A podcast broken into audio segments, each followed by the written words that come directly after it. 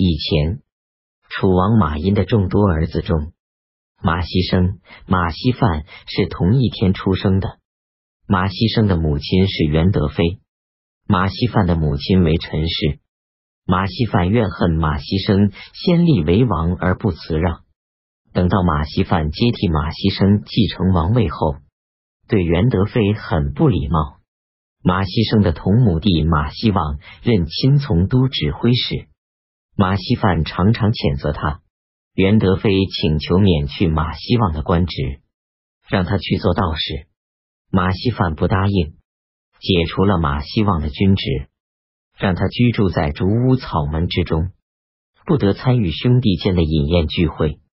袁德妃死后，马希望也忧愤而死。后唐陆王清泰元年甲午，公元九百三十四年春季正月戊寅初七，闵帝实行大赦，更改年号为英顺，壬午十一日。加封河阳节度使兼侍卫都指挥使康义成兼任侍中，探理六军诸卫士。朱鸿昭、冯吉度侍卫马军都指挥使安彦威，侍卫步军都指挥使中正节度使张从斌。甲申十三日，调出安彦威为护国节度使，任用捧圣马军都指挥使朱洪时代替他。调出张从斌为张义节度使，任用盐卫部军都指挥使黄甫玉代替他。安彦威是郭县人，黄甫玉是真定人。戊子十七日，枢密使同平张氏朱鸿昭，同州书门下二品冯，河东节度使监视中石敬瑭，都兼任中书令。冯因为越级升迁太多，兼赐不受。己丑十八日，改监视中。壬辰二十一日，封金南节度使高从诲为南平王。武安武平节度使马希范为楚王。甲午二十三日，封镇海镇东节度使吴王前元为吴越王。吴国徐之告别致私地在金陵。乙未二十四日，他迁居到私地。腾出了府舍，以等待吴主杨普来住。后唐凤翔节度使兼侍中陆王李从珂，年轻时与石敬瑭跟从明宗征伐，立过功，有声望，又得人心。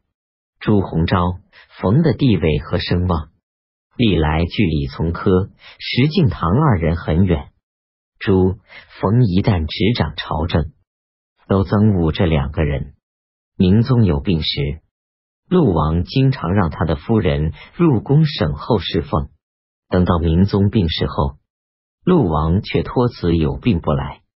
朝廷使臣到过凤翔的人中，有人自称四探得陆王阴私之事。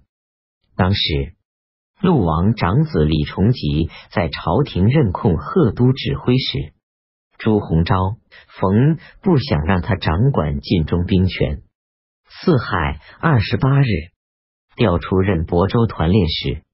陆王有个女儿李惠明出家为尼，住在洛阳，也被召入晋中。陆王李从珂由此产生一句：吴将蒋延辉在蒲城打败闽兵，接着包围建州。民主王派遣上军使张彦柔、骠骑大将军王延宗统兵万人救援建州。王延宗的军队行至中途，士兵不肯前进，扬言不得到薛文杰，不能去讨贼。王延宗急忙派使者上报民主王，闽国百姓震惊和恐惧。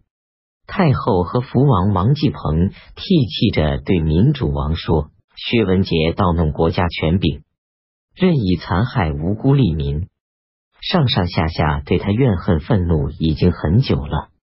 现在吴兵深入我国国境，抗敌士兵不肯前进，社稷江山一旦倾覆，留着薛文杰有什么好处？当时薛文杰也在场，互相诉说利害。王说：“我不想把你怎么样，你自己考虑怎么办吧。薛文杰出来，王继鹏暗自在启圣门外用朝户把他击倒在地，用剑车押送军前。世界上的人们争着用马力投掷他。薛文杰善于巫术，自称超过三天就没有祸患了。押送他的人听到这个话，加倍赶路，两天就到达军前。士兵见了他。踊跃愤怒，割他的肉，嚼他的骨。民主急忙派人赦免他，但已经来不及。起初，薛文杰认为按古制制造的舰车太宽松，便重新制作，形如木柜，四面攒插铁，风尖朝内，人一活动便要触碰它。这种舰车刚制成。薛文杰自己首先装进去了。与此同时，党父薛文杰的盛涛也被杀了。蒋延辉攻建州即将攻克，徐知诰因为蒋延辉是吴太祖杨行密的女婿，与临川王杨素来友好，害怕他攻克了建州会拥戴杨以图恢复吴国的王权，便派人把他召回。蒋延辉也闻报闽国和吴越国的援兵将要到来，于是引兵归还。民兵趁势追击，大败吴兵，士兵死亡了很多，却把责任归罪给都虞候张崇进，并把他杀了。徐知诰把蒋延辉贬降为右威卫将军，遣派使者到闽国以求和好。闰正月。后唐闵帝把左谏议大大夫唐和善部郎中之至告陈毅同时任命为给事中，充当枢密直学士。唐因擅长文学，侍从闵帝，经历宣武、河东、天雄三度迁镇，都在幕府中，及至即位称帝。原来将佐中有才干的朱鸿昭、冯斗把他们排斥放逐出去了。唐性情迂腐疏阔，朱鸿昭、冯怕遇上闵帝发怒，便把唐引入枢密进士，而用他们的党羽臣监视他。丙午初五，尊明宗曹皇后为皇太后。安远节度使府彦超的奴仆王希全、任赫儿看到朝廷多事，很不安定，阴谋杀害符彦超。占据安州，依附于吴国。某夜，叩门谎称有紧急文书传递到来。符彦超出来办事，这两个奴仆杀了他。接着便用符彦超的名义召见诸将，有不听从他们的，往往杀掉。即有初八天刚亮，节度副使李端率领本州兵杀了他们。把他们的党羽也都杀了。贾寅十三日，封王淑妃为太妃。蜀国将吏向蜀王孟知祥劝进称帝。己巳二十八日，孟知祥在成都即皇帝位。